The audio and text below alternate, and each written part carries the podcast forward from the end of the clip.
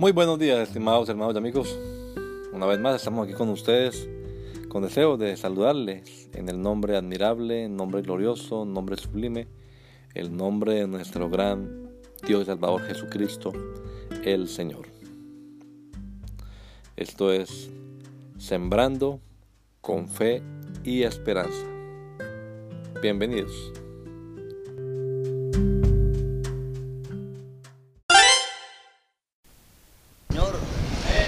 Deseamos un buen día para todos.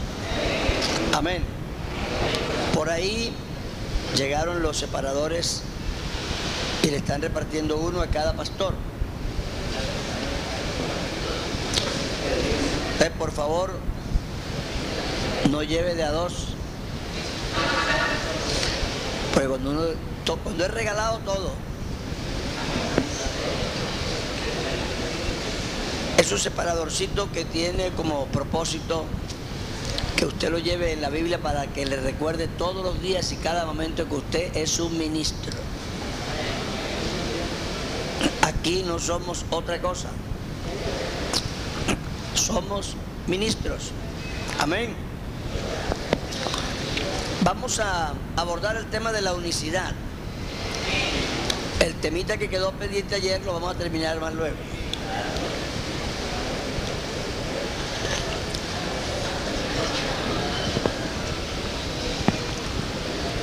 Vamos a, estudiar el módulo aquí porque es el módulo completo. Necesitaríamos una semana solo para unicidad. Entonces, ustedes lo tienen allí para que lo tengan y puedan estudiar y puedan ponerle sus propias anotaciones y todo. Pero vamos a hacer aquí básicamente lo que hicimos en el cursillo que hubo sobre unicidad el año pasado.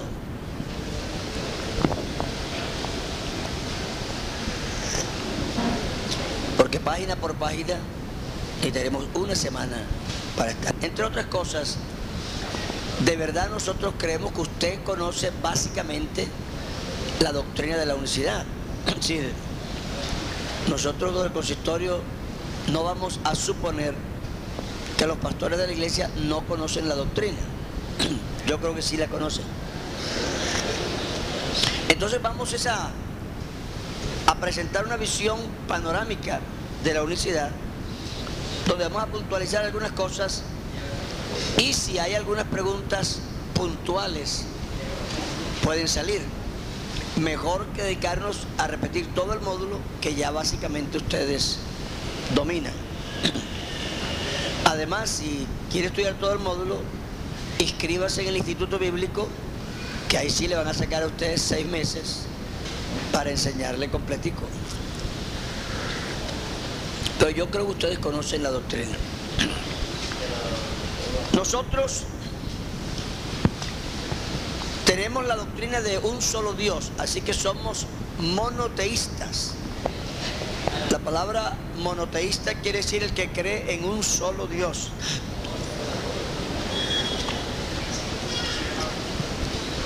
Yo una vez leí un libro que se titulaba Tu Dios es muy pequeño. Y el punto, el punto del libro era que la mayoría de la gente realmente no concibe a Dios, sino que concibe a un superhombre. Ellos piensan que si uno es inteligente, Dios es mucho más. Que si uno es poderoso, Dios es mucho más. Y aunque parezca engrandecer a Dios, realmente lo que tienen es un concepto de un superhombre, de un superman. Y Dios no es superman. Dios no se puede realmente definir en términos humanos. Lo intentamos, hacemos lo mejor que podemos, decimos lo más grande que resulta nuestro idioma, pero Él todavía desborda nuestro idioma. Él es mucho más que todo eso. Entonces, es importante, es importante que nosotros cuando hablemos de Dios primero nos ubiquemos a definir a Dios para nosotros, a tener una idea clara, para que cuando la Biblia nos diga algo de Dios, la entendamos con base en lo que Dios es. Porque si no, vamos a terminar como los trinitarios. El problema es que la persona no quiere olvidarse que Dios no es un ser humano. Entonces, por ejemplo, todas las expresiones bíblicas del Antiguo Testamento, porque en el Nuevo Dios sí asumió un cuerpo. En el Nuevo Dios se hizo hombre. Entonces ahí no tenemos problema.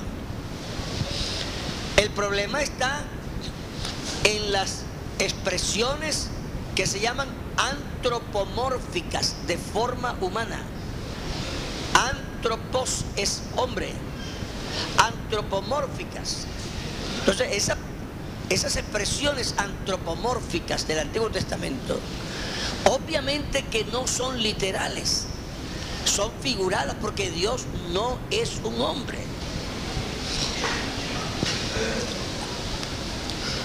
Si ustedes se ponen a analizar un poquito, aún en nuestro idioma para nosotros, las palabras son relativas. Por ejemplo, nosotros decimos que estamos debajo del techo, ¿verdad? Aquí bajo este techo, estamos debajo del techo. Pero estamos encima del piso. Entonces, estamos en las dos posiciones. Estamos debajo y estamos encima. Si eso es con nosotros, que sí tenemos una ubicación en el espacio, entonces figúrese cómo será con Dios, que además no existe en el espacio. La Biblia dice que el espacio está contenido en Dios. Pablo dice, capítulo 17 de los Hechos, en Él vivimos y somos y nos movemos. Así que Él llena el espacio y lo desborda y el espacio está en Él. Nosotros no podemos coger a Dios y meterlo para definirlo en los contornos nuestros, porque Dios no se va a encerrar. Si usted tiene un lugar como este, usted tiene lugares definidos porque son en relación con otros. Pero si usted se sale al espacio sideral,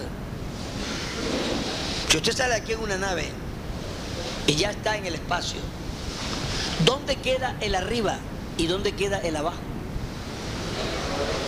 ¿El arriba de qué? ¿El abajo de qué? No existe. Los hermanos ahora adoran. Se levantemos las manos al cielo. Si usted se queda así 24 horas, dentro de 24 horas sus manos estarán levantadas o estaban sus pies antes. Y entonces, ¿dónde está el arriba y dónde está el abajo? Dice, hermano, el cielo arriba. ¿Cuál arriba? El cielo no está arriba. Porque ese arriba, anoche, era el abajo. Infierno está abajo. Pero es que el cielo que está arriba, anoche, era el infierno que estaba abajo. ¿Me entiende? Entonces, para que usted se dé cuenta, cuando hablamos de Dios y del universo, esos conceptos se quedan fuera fuera. Dios no tiene arriba, Dios no tiene abajo, Dios no tiene delante, Dios no tiene detrás, Dios no tiene izquierda, Dios no tiene derecha, Dios no tiene nada de eso porque Él no está en el espacio, no ocupa un lugar. Una niñita me preguntó a mí, hermano Álvaro, y cuando Dios no había hecho el mundo, ¿dónde estaba Dios? Porque ella piensa que todas las cosas tienen que tener un espacio donde existir. Y si no existía el espacio porque Dios no ha dicho el mundo, entonces Dios no tenía dónde estar. Y eso es lo que nos pasa a nosotros que no somos niñitos. Dios no está en el espacio. Dios está en otra dimensión, que no es esta. Así, aunque esta desapareciera, Dios tendría dónde estar porque Él existe por sí. Están entendiendo? ¿Por qué interés de esa, porque estoy haciendo tanto énfasis en eso? Porque de eso dependen todas las doctrinas. No es que usted se ponga que voy a rebuscar el capítulo tal, el capítulo tal, el versículo tal. Eso está bien. Pero para usted entender el capítulo tal y el versículo tal, tiene que tener un concepto de Dios claro. Si no, le va a dar una interpretación de acuerdo a lo que piensa.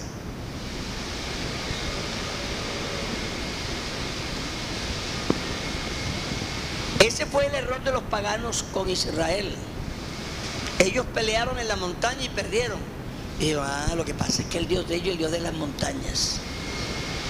Llevémoslo al valle para que allá pierden. Y para que supieran que Dios es Dios arriba en, la montaña y abajo en el valle. Le dio paliza allá también. Porque el pagano, el pagano como tiene un Dios que al fin y al cabo es un semidios o un semihombre, tiene una ubicación, pero nosotros no estamos así. Nosotros decimos, vengo hoy a postrarme a tus pies, mi Cristo. ¿Y dónde están los pies de Cristo? Eso es una forma de decir que yo quiero como para los humanos, postrarse a los pies, es humillarse mucho. Yo le estoy diciendo, yo no estoy postrado a los pies de Jesús nunca, nunca. Si fueran los pies físicos de Jesús, si me postro yo, tú no te puedes postrar porque los pies estarían un solo sitio y nada más. Entonces es una forma que es válida, es válida, pero que tengo que entenderla porque si no me vuelvo un idólatra. Postrada ante unos pies físicos que seguro no son los de Jesús. Por eso es importante entender todas esas discusiones sobre de qué postura nos ponemos para orar, de qué lado nos volteamos, que si me pongo de cabeza, si me pongo de pies. No tiene sentido con Dios. Tiene sentido en la Biblia porque los hombres no tenían la revelación que nosotros tenemos de Dios. Tenían otra, otra idea. Los israelitas sabían que iban al santuario y en el santuario vivía Dios, y sí vivía ahí, en el lugar santísimo. Entonces podían orientarse físicamente hacia donde Dios estaba en la tierra. Pero usted no, ni yo tampoco. Entonces sí es importante que nosotros tengamos una idea de quién es Dios y cómo es. Jesús se lo aclaró a la mujer y dijo, no, mujer, no, no, no. Dios es espíritu. Dios es espíritu, ni en este monte ni en el otro. Dios es espíritu. Entonces, ¿por qué es importante que nosotros entendamos que las expresiones antropomórficas son figuradas? Porque resulta, resulta que hay versículos que nos usan los que creen otras cosas para demostrarnos su verdad y están equivocados.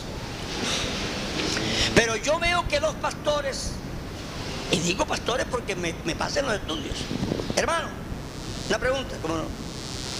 Hermano, pero ¿cómo se explicaría que Esteban vio a Jesús sentado a la diestra del Padre? Y ese es un pastor. Él está enseñando sobre Dios a otros. Y nos hace una pregunta que debía haberla sabido el día que se convirtió a Cristo.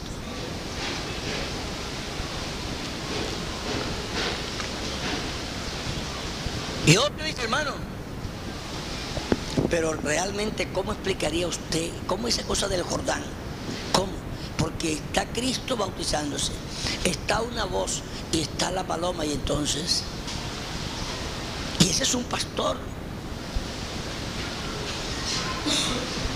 Y él no puede entender eso.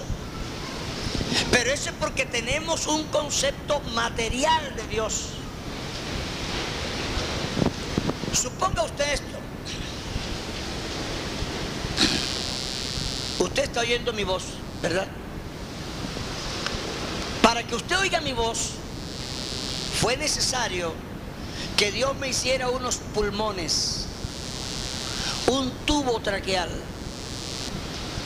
me pusiera unas cuerdas vocales, me hiciera una lengua, un cielo de la boca, y los dientes.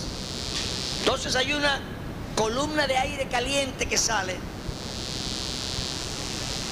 de mis pulmones y viene con una fuerza.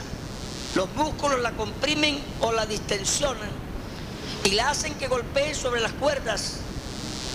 Luego, la posición de la lengua hace que la tiren hacia un parte del cielo de la boca y regrese.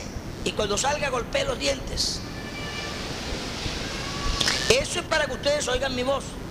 Ahora, se oyó una voz que decía, este es mi hijo amado, en el cual tengo complacencia. Ok, se oyó la voz. Ahora yo le pregunto, ¿cómo se produjo eso? Porque para probar que esa voz prueba que hay otra persona, tenemos que pensar que esa voz salió de una tráquea con unos pulmones, con una lengua, con un cielo de la boca, con unos dientes, y no existe tal cosa. Entonces no habló nadie. Dios produjo una voz nada más. Igual que puede producir un discurso entero. Porque físicamente Dios ni tiene lengua, ni pulmones, ni boca, ni nada de eso. Cristo sí. Pero resulta que eso era que Cristo estaba en el, en el río y la voz oyó afuera. Entonces no era Cristo. Entonces, si yo entiendo que lo que se habla de Dios, cuando se habla como forma humana, es una cosa figurada porque Dios no es humano. Yo voy a entender eso facilito. Jesús le dice a la mujer, mujer, Dios es espíritu. Y eso que parece tan simple es una verdad como una montaña grande. Porque cuando Él me dice a mí que Dios es espíritu, me está diciendo, Dios es inmaterial. Dios no tiene forma corporal. Dios no está ubicado en un sitio. Dios no lo pueden pinchar. Dios no lo pueden matar. Dios es invisible. Eso está diciendo Jesús cuando Él dice, Dios es espíritu como tan simple, ¿verdad? Pero no es tan simple. Hay que pensar. Si usted cree lo que dijo Jesús, y él dice que Dios es espíritu. Tiene que ser que Dios es espíritu, porque Dios dijo, hombre que os ha dicho la verdad, dijo Jesús. Entonces ahora Esteban dice, veo a Dios a Cristo sentado a la diestra de la majestad. Y además de que Jesús dijo que Dios es espíritu, la Biblia dice que a Dios Nadie le vio jamás, incluso Esteban.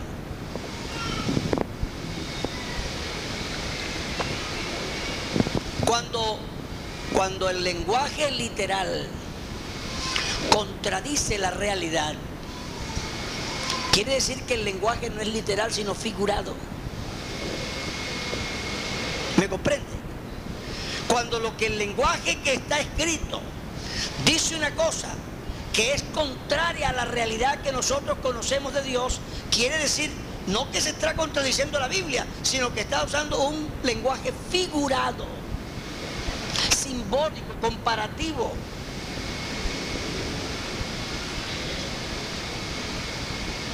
Y nosotros leyendo la Biblia en general, nos damos cuenta lo que pudo haber dicho Esteban, lo que quiso decir Esteban.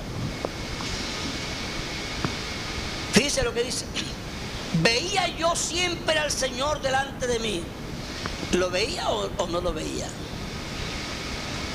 Ahora es que la Biblia dice que lo veía, pero no lo veía, hermano. No lo veía. No lo veía. No lo veía como usted entiende el verbo ver. Yo a veces he testificado que, hermano, salí en este viaje y vi la mano de Dios, hermano, conmigo. Ahora, si usted entendió que yo vi cinco dedos así encima de mí, pues se equivocó, yo no vi cinco dedos. Yo le estoy tratando de decir a usted que vi la protección de Dios, me di cuenta que Dios fue conmigo. Y en ese sentido vi la mano de Dios. Venía yo siempre al Señor delante de mi hermano. Yo sentía que Dios iba antes que yo llegara, ya Él me había arreglado las cosas y veía yo siempre al Señor delante de mí. Pero fíjese usted que enseguida lo rueda de posición y ya no está adelante, sino porque está a mi diestra, no seré conmovido. Entonces, ¿qué? ¿Estaba adelante o estaba a la diestra? No estaba en ninguna parte. Él no se está refiriendo a una ubicación, se está refiriendo al favor de Dios. Porque como está conmigo no seré conmovido, como está del lado mío. Igual que usted a veces dice, hermano Miguel, ¿y qué me dice usted de Adonai? Y dice, no, Adonai mi mano derecha. A ver. No, pero si la mano derecha, hermano Miguel, no, mire. Y Adonai es más gordito. Pero él no se está refiriendo a que Adonai está colgado aquí en este costado. Está refiriéndose a que cuenta con él para todas las cosas que lo necesita aquí. Por eso es importante tener un concepto claro de quién es Dios primero. Yo llegué a una librería de un misionero evangélico, que era mi amigo, y tenía la Biblia en la mano. Hermano Torres, gloria a Dios. Estoy contento, ya sé por qué el Apocalipsis no menciona al Espíritu Santo. Y sí, ¿por qué? Porque no estaba en el cielo, estaba en la tierra con la iglesia.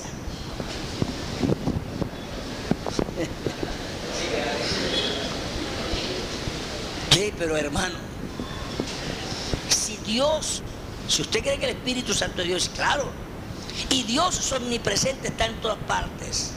¿Por qué tenía que dejar de estar en el cielo porque estaba en la tierra si estaban los dos sitios a la vez?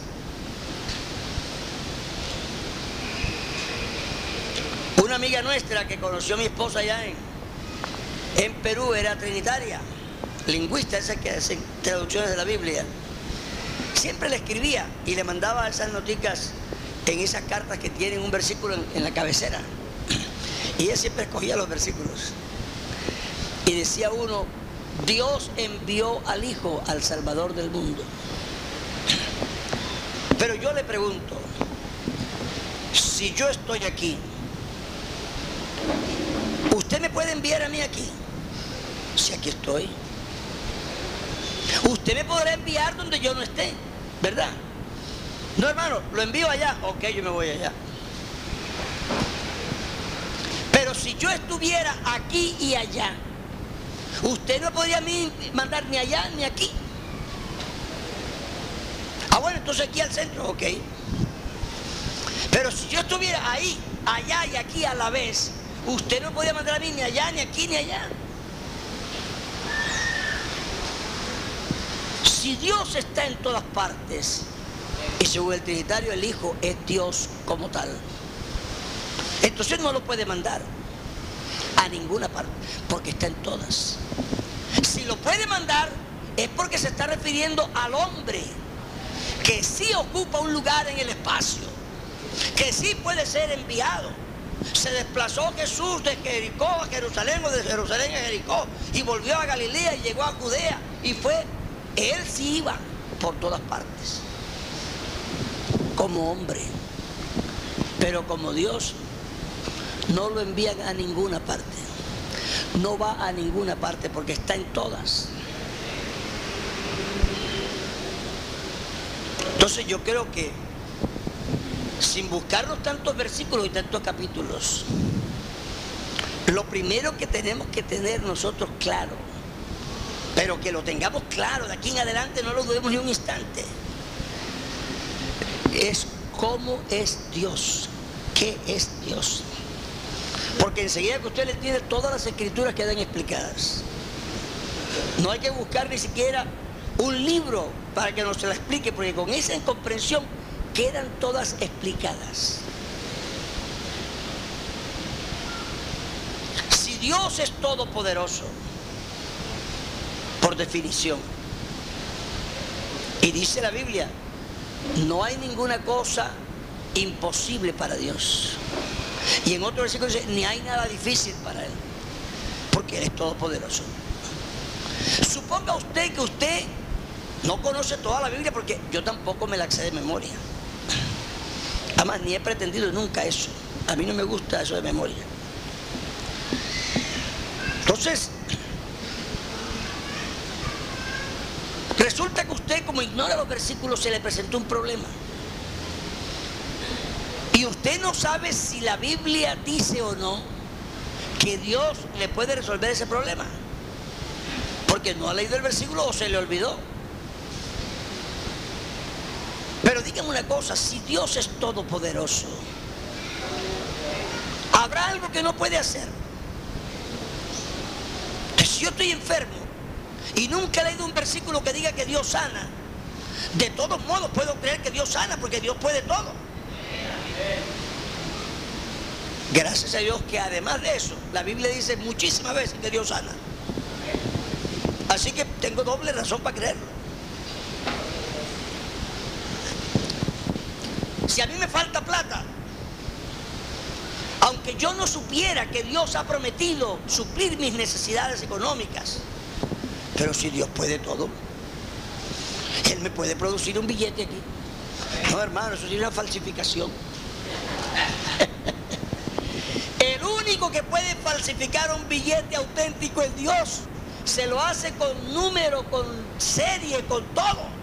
Y lo puede pasar en la máquina y está bien. Téngalo por seguro. Entonces, sabiendo que Dios es todopoderoso, me explico todas mis necesidades, todas. Además de que la Biblia sí nos dice muchas veces que Dios sana, que Dios provee, que Dios nos guarda, que Dios nos defiende, que Dios nos ayuda, que Dios nos bendice, que Dios está con nosotros. Todo eso lo dice. Pero si usted no lo hubiera leído, hermano, si Dios es omnipresente, ¿por qué voy yo a pensar que en un avión Dios no está conmigo? O que estoy en el baño y Dios no está conmigo. O que voy en el bus y Dios no está conmigo. Si Dios está conmigo en todas partes, porque Él está en todas partes. Dios está en la cantina. Lo que pasa es que los que están ahí no lo reconocen. Adoran a Satanás. Eso es peor. Porque además de que lo insultan, no lo reconocen. Pero si vean, y ha pasado, si un hermano aquí se va al mundo y se va a una cantina a beber y en medio de la borrachera cae bajo convicción y se acuerda que él es un cristiano y mío que hago aquí y se arrodilla ahí en esa silla, ahí Dios lo escucha. Ahí Dios lo escucha. Porque la presencia de Dios está en todas partes. No actúa porque la gente no lo reconoce. Pero a la hora que lo reconozca, donde sea. Usted dirá, pero es que no es el lugar más adecuado. Yo también lo creo, no es el más adecuado. Pero ¿qué vamos a hacer? El muerto se, se muere donde está. Y donde está hay que ayudarlo. Así es Dios. Entonces creo que el primer punto importante que nosotros estamos analizando aquí como pastores, que ya sabemos la unicidad, es el concepto sobre Dios. Usted coja ese concepto y aplíqueselo a todas las escrituras que lea y verá que se las descifra todas. Se las explica, ¿por qué? Porque, porque tendría que negar lo que Dios sepa, creer esas cosas que hacen por ahí. Dios es uno y uno su nombre. Y es que no hay otra forma de ser lógica para Dios. Segunda cosa que quiero hablar en este análisis de líneas generales de la doctrina es el idioma. Nosotros hemos caído a veces en unas discusiones interminables por las cuestiones lingüísticas. Y es hora de que paremos y no sigamos haciendo daño, ni levantando casi casi herejías, porque nos apegamos a unas palabras que en nuestro caso además son traducciones. Es que el hermano Juan Rodríguez está, está muy enfermo, quiere queremos ¿Cómo no? Claro. Me dicen que el hermano Juan necesita que oremos por él. Venga, lloramos, hermano Juan, y bienvenido. Yo lo vi cuando entró, pero. Eso de tener la cabeza blanca es un problema. Problema para nosotros, no para él.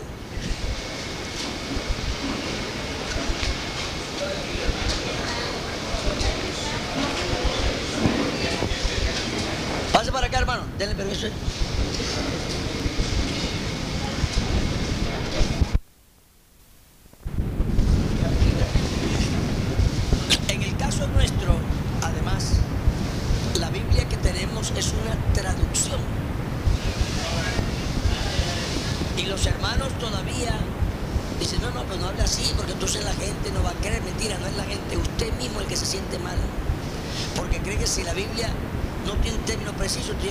Que sea la Biblia.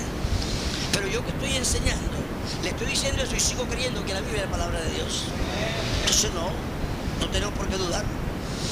Pero tenemos, nosotros somos gente ya adulta y estamos enseñando y nuestra fe tiene que estar limpia, clara, transparente, para poder enseñar con limpia conciencia. Si no, algunos no quieren ni cambiar la versión, no, la antigua.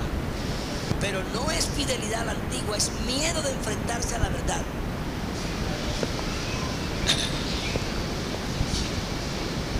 Vamos a hablar del idioma un poco. Ustedes saben que hace poquito se formó una discusión en el país sobre el logos. ¿Y cómo era la otra palabrita? Esa tan difícil. ¿Cómo?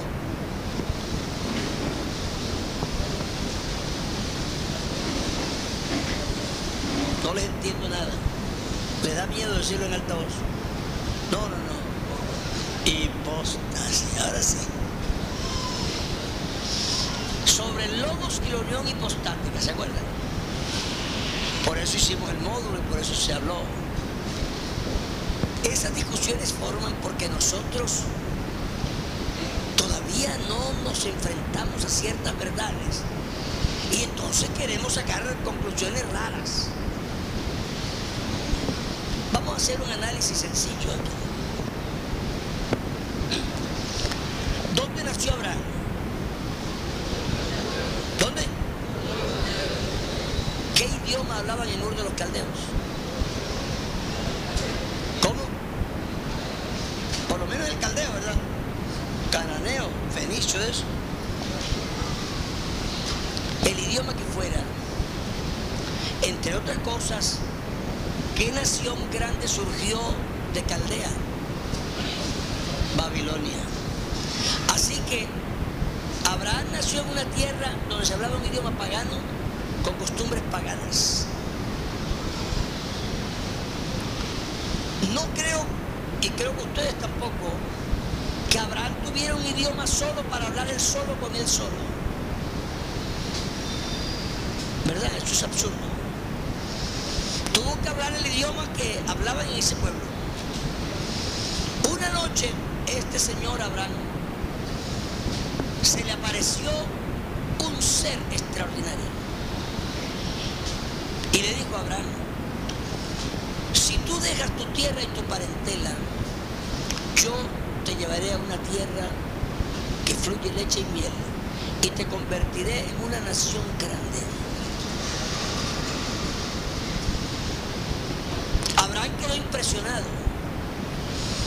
Y por la mañana llamó a su esposa, una señora que se llamaba Sara, y le dijo, amor, anoche me apareció quién.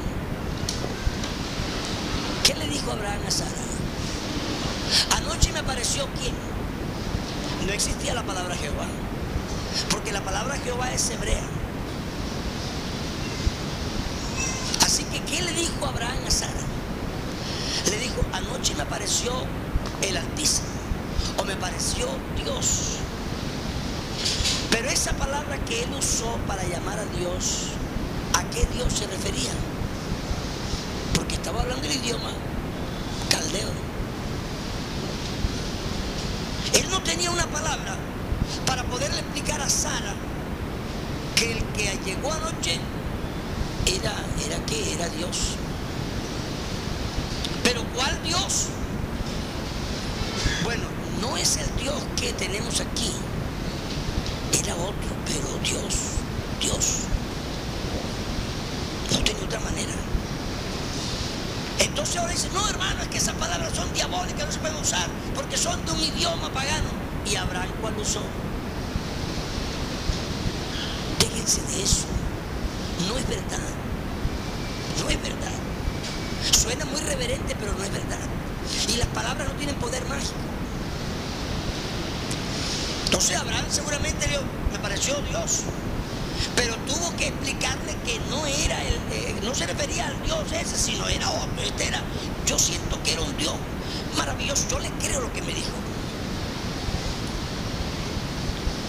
Entonces Abraham se fue hablando el idioma que hablaba. Cuando llegó al próximo pueblo, ustedes que no han ido a países extranjeros, algunos no saben cómo es la historia, pero usted llega a una inmigración y le dice al hombre, bonjour, good morning, guten morgen. Y usted dice, diga, good morning. Speak English. Sprache Deutsch. Parle français. ¿De qué habla? Mi, mi, mi, Spanish, Spanish. Yo que los he visto, yo da risa. Pero el que está ahí no está riéndose. Está pasando un mal rato. Porque no se entiende con el otro. Entonces dice, ah, Spanish. Amigo, amigo, espere. Amigo, amigo. El hombre se sabe una palabrita, dice amigo, amigo. Y le traen un intérprete. Entonces esa persona le dice al otro lo que usted quiere decir. Entonces él llega a un pueblo desconocido, Dios le dijo que saliera. Pero Abraham no hablaba el idioma de ellos.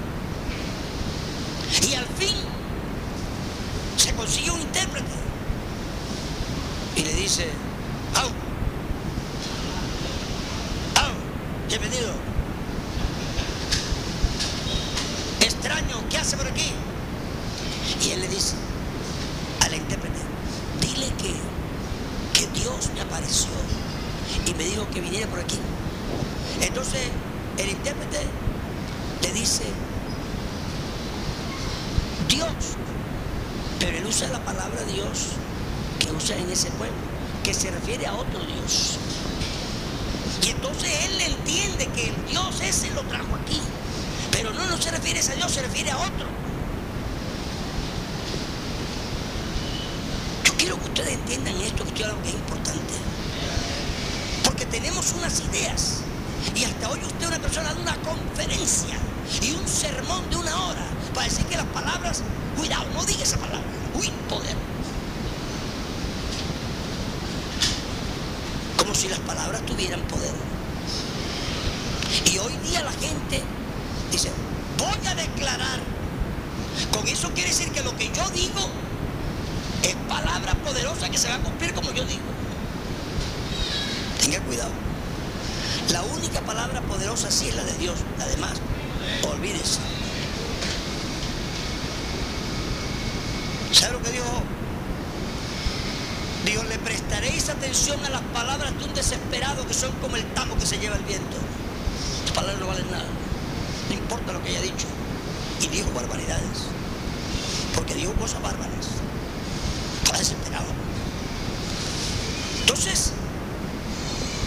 Pero Abraham no se quedó ahí. Pero yo que he vivido en otras partes, uno a los pocos días se aprende algunas palabras. O que deska. O mae wadan deska. Eso es japonés. Yo me, empecé- me- me aprendí unas cuantas palabras. Arigato. Tomo arigato. Dice, ¿y eso qué es?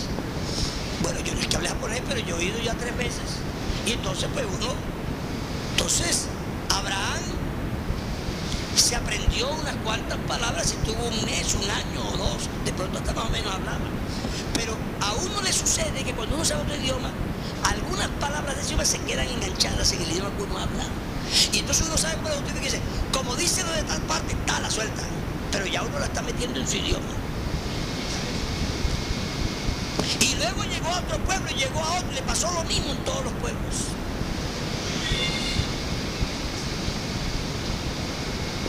Así se fue formando el idioma hebreo. Después, una familia no tiene un idioma propio, Una familia habla el idioma del pueblo donde vive. Y cuando Jacob tenía unos hijos y unos nietos y unos siervos, en número de 70 y qué, 72, entraron a Egipto. 72 personas no tienen un idioma.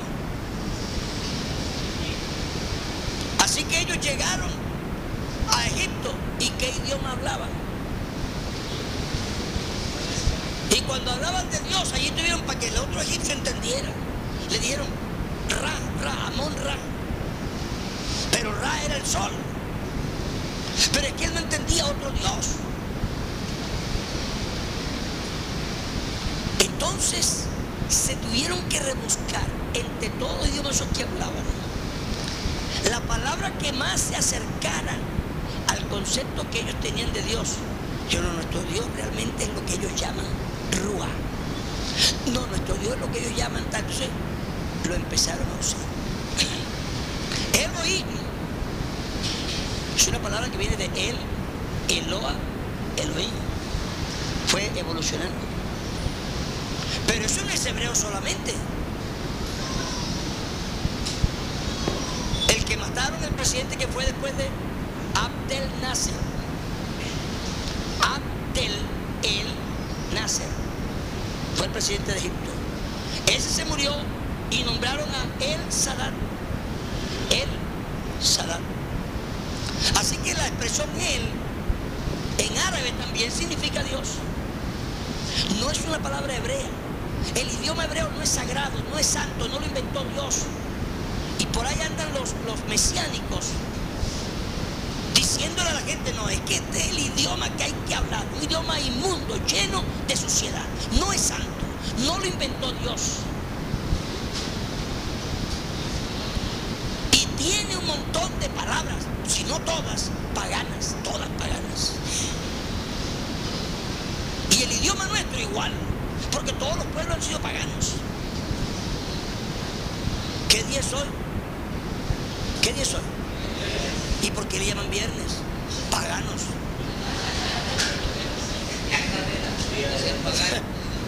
No digan viernes, que eso es pagano. Ni lunes, ni martes, ni miércoles, ni jueves. Brasil dicen primera feria, segunda feria, tercera feria. Primer día de mercado, segundo día de mercado, tercer día de mercado, cuarto día de mercado. El sábado sí porque día de descanso, entonces ya no es día de feria.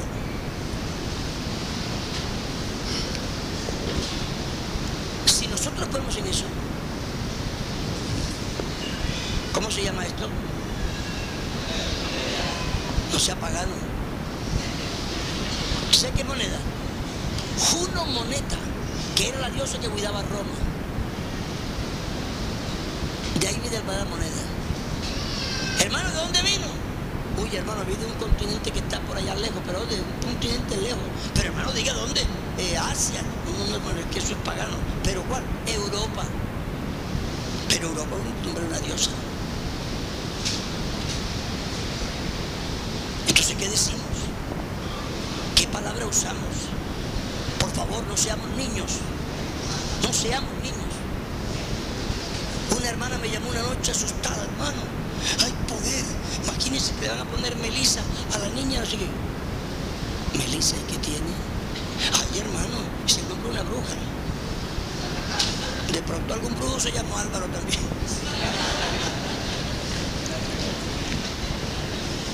Otra cosa, otra cosa es que usted, sabiendo que Caín fue como fue, le vaya a poner a su hijo Caín en honor a un sinvergüenza matón, fanatricida. Yo no haría eso tampoco, claro que no. Pero no porque el nombre me va a volver a mi hijo asesino, sino porque yo no voy a honrar a Caín poniéndole a mi hijo el nombre de un asesino. Mejor le pongo el nombre de Pedro, que era un hombre bueno. Pero Pedro no lo va a hacer santo, pero en honor a una persona que, bueno, eso sí, eso es diferente. Si los nombres cambiaran a la gente, el hechicero ese de la Biblia debió ser santo porque se llamaba Jesús.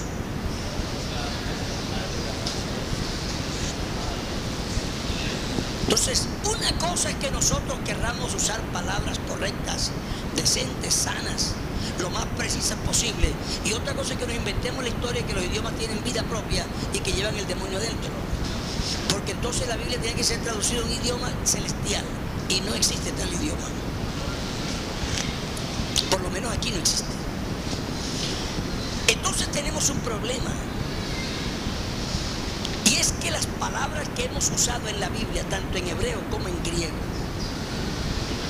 no son originales de Dios, sino que son prestadas de un idioma pagano, todas. Los escritores y la inspiración del Espíritu Santo escogió la palabra más precisa, lo mejor que pudiera expresar la idea de Dios, procurando que no fuera el nombre de un Dios pagano hasta donde eso fuera posible. Y la utilizaron. En algunos casos no fue posible, sino que se hizo fue que se redefinió la palabra. Se hizo una definición nueva de la palabra. Y entonces está en la Biblia. Por eso en la Biblia se encuentra varias veces la palabra el Altísimo. Yo le pregunto a ustedes, ¿cuándo empezó la religión judía? ¿Cuándo empezó? Imagínense cuándo empezó la religión judía. Primero que no empezaría antes que Judá. Y la religión hebrea tuvo que empezar cuando empezaron ellos a adorar a Dios de pronto en Egipto, por ahí, y se hizo ya oficial con el monte Sinai, que fue un pacto con Dios. Pero resulta que estando en Egipto, Moisés mató a un egipcio y se tuvo que huir y se fue a tierra de y allá se casó con una chica que era hija de. ¿Y de qué religión era ese señor? No, no dice que era pagano. Dice que era sacerdote del Dios Altísimo. Eso quiere decir que había una palabra que expresaba ese concepto de divinidad supremo. Entonces, Jetro era sacerdote del Dios Altísimo. Es una imprecisión. Pero quiere decir que había uno alto, uno menos alto y había el Altísimo. Ese es más grande. Bueno, ese concepto lo aceptó la Biblia. Porque en varias palabras que usted traduce Dios, allí está usada esa palabra. El Altísimo. Se traduce a veces Altísimo, se traduce Dios. ¿Por qué es importante esto? Porque la discusión es sobre palabras y Pablo dice que no discutamos sobre palabras. Y nos hemos metido en ese cuento, a discutir sobre palabras. No discutamos sobre palabras. Nosotros cuando empezamos la obra entre los aruacos, tradujimos un coro al aruaco. Aducidori, aducidori, arbabico sin cunabal cachona. ¿Se acuerdan? ¿Ustedes no se acuerdan? Algunos no son tan viejos tal vez. Pero en esa época creo que mi hermano Pater estaba convertido y Pater es viejo. Pero después nos dimos cuenta que Arbabico era Dios, pero no el Dios altísimo, sino una roca que tenían allá que adoraban ellos. ¿eh? Y tuvimos que cambiar el coro, porque imagínense cantando a la roca esa. Algunos símbolos que tenemos en la Biblia, a eso es que se refieren. Eres la roca de mi salvación. Los dioses algunos eran comparados con la roca. Pero entonces David dice, no, pero, pero esta roca, la mía, aunque otros llamaban roca a su Dios. Y eso es lo que dice Pablo. Aunque haya muchos que se llamen señores y muchos que se llamen dioses, para nosotros, sin embargo, solo hay uno. Es decir, hemos tenido que usar la misma palabra, pero el nuestro es el verdadero. Hay que hacer la aclaración porque la palabra no aclara. Entonces, esta concepción del idioma nos lleva a unas conclusiones muy importantes. Muy importantes. Primero que las palabras fueron prestadas de idiomas que no expresaban la teología cristiana ni mucho menos judía. Que por lo tanto hubo que hacerles una adaptación. Claro que se hizo una redefinición de las palabras. Y ya para nosotros, aunque para él significa eso, para mí ya no significa eso. Pero él la sigue usando, yo también, la misma palabra. Pero yo me refiero a alguien y él se refiere a otro diferente. Igual pasó en griego. La palabra logos no la inventó Juan. La palabra logos no la inventaron los escritores bíblicos, sino que cuando Juan fue a escribir su evangelio y se fue a referir a Jesús, necesitaba una palabra que expresara más o menos la idea que él quería decir. Y la que encontró más a manos es la palabra logos. Pero todo lo que la palabra logos significa no es lo que significa Cristo. Solo fue utilizada en un respecto. Entonces, si usted coge el diccionario y dice logos, significa palabra, discurso, tratado. Entonces usted cree que Cristo es un discurso, un tratado, una palabra. Y yo he oído sermones explicando. Hermano, es que Cristo es verbo. El verbo es la palabra activa. ¿Y porque es que verbo? No, la Biblia no dice que Cristo es un verbo. La Biblia no dice. Sí, hermano, no, no dice. Lo dice su Biblia, pero no todas las Biblias. Los hermanos de Estados Unidos, toda la vida han leído la Biblia. Y ninguna dice verbo. Dice, en el principio era la palabra.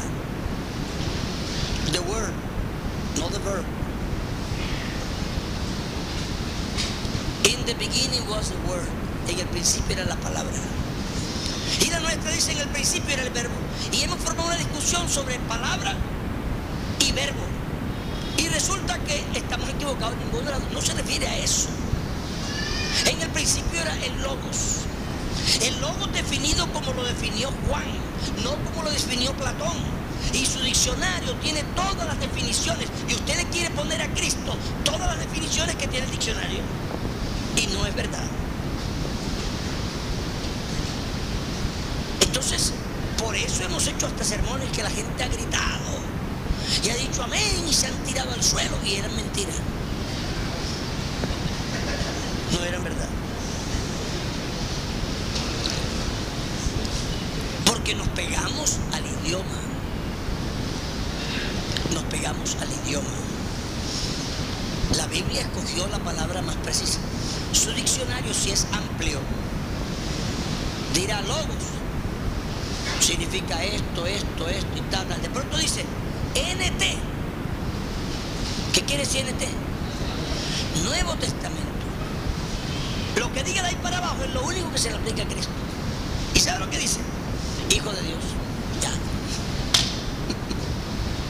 y como son católicos, dicen segunda persona de la realidad. Ese es para que usted se dé cuenta que el diccionario tampoco es infalible.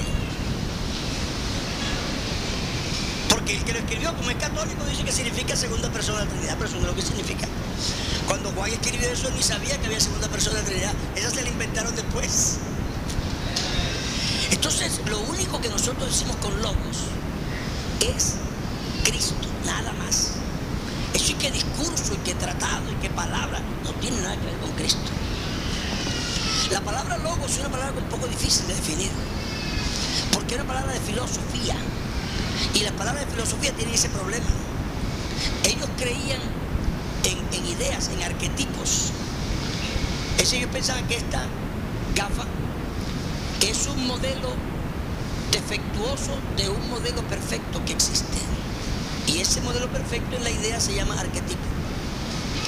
Entonces logos era como el arquetipo del plan divino.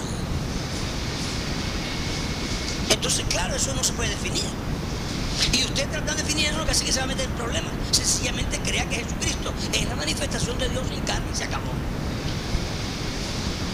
Hay un versículo que dice, misterio de Dios el Padre y de Cristo. Y eso han discutido y le han dado unas interpretaciones raras. Pero si usted lee varias versiones, hay una que dice muy clarito, dice, el misterio del arma secreta que Dios tenía, que era Cristo. Es decir, que Cristo es la solución que Dios tenía preparada desde antes de la fundación del mundo para resolver el problema del pecado. Eso es todo, nada de Trinidad ni nada de eso. Eso es lo que es el Logos. Es la expresión de la perfección del plan de Dios para redención de la humanidad. Pero si usted se pone a discutir con diccionario en mano, va a terminar diciendo barbaridades. Porque Jesucristo no es un discurso, ni es un tratado, ni nada de eso. Entonces también hay que aprender a usar el diccionario. Para no coger y ponerle todos los significados que uno crea que se le pone.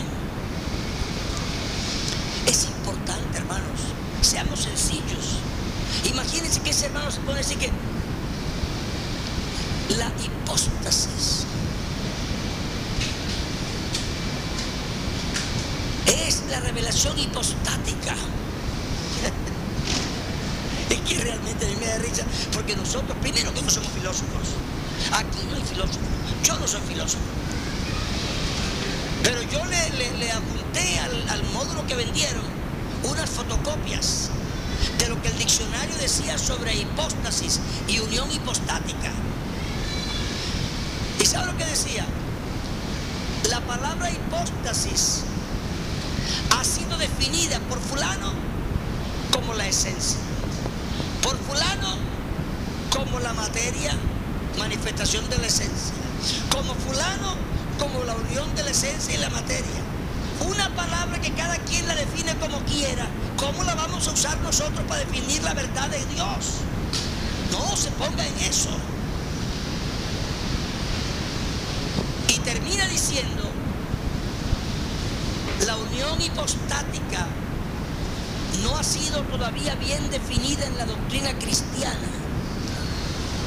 Entonces usted, si eso no ha sido bien definido, ¿para qué lo está usando? Si el filósofo que la inventó, porque ahí dice, ¿quién la inventó? Fulano de tal. Si el filósofo que la inventó, él la, inventó para usarla, no la podía definir bien, ahora nosotros que ni somos filósofos ni la inventamos, y no sabemos qué tenía en la cabeza cuando la puso ahí, de que la vamos, la unión hipostática, porque suena bonito, suena, sí, filosófico. No, mejor diga, Cristo es la revelación de Dios en carne. Así ya, así de simple. Así de simple.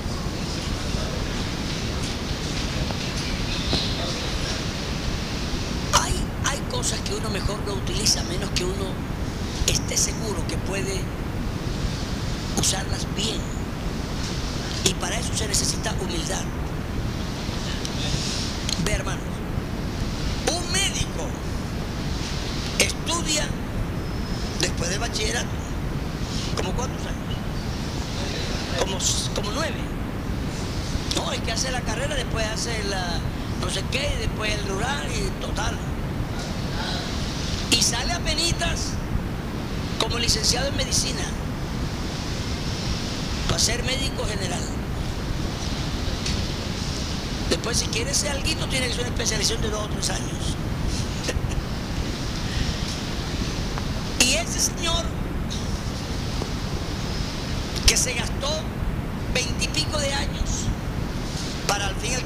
Ser médico, a duras penas sabe explicar las cosas de la biología y a veces eso, todavía no está muy claro. Y un hermano que se compró un libro en la librería, que no era ni siquiera de medicina avanzada, quiere pontificar sobre los gametos y sobre el óvulo, sobre no sé qué, de lo que él no sabe nada. Nosotros no somos médicos. Porque usted haya leído un librito y se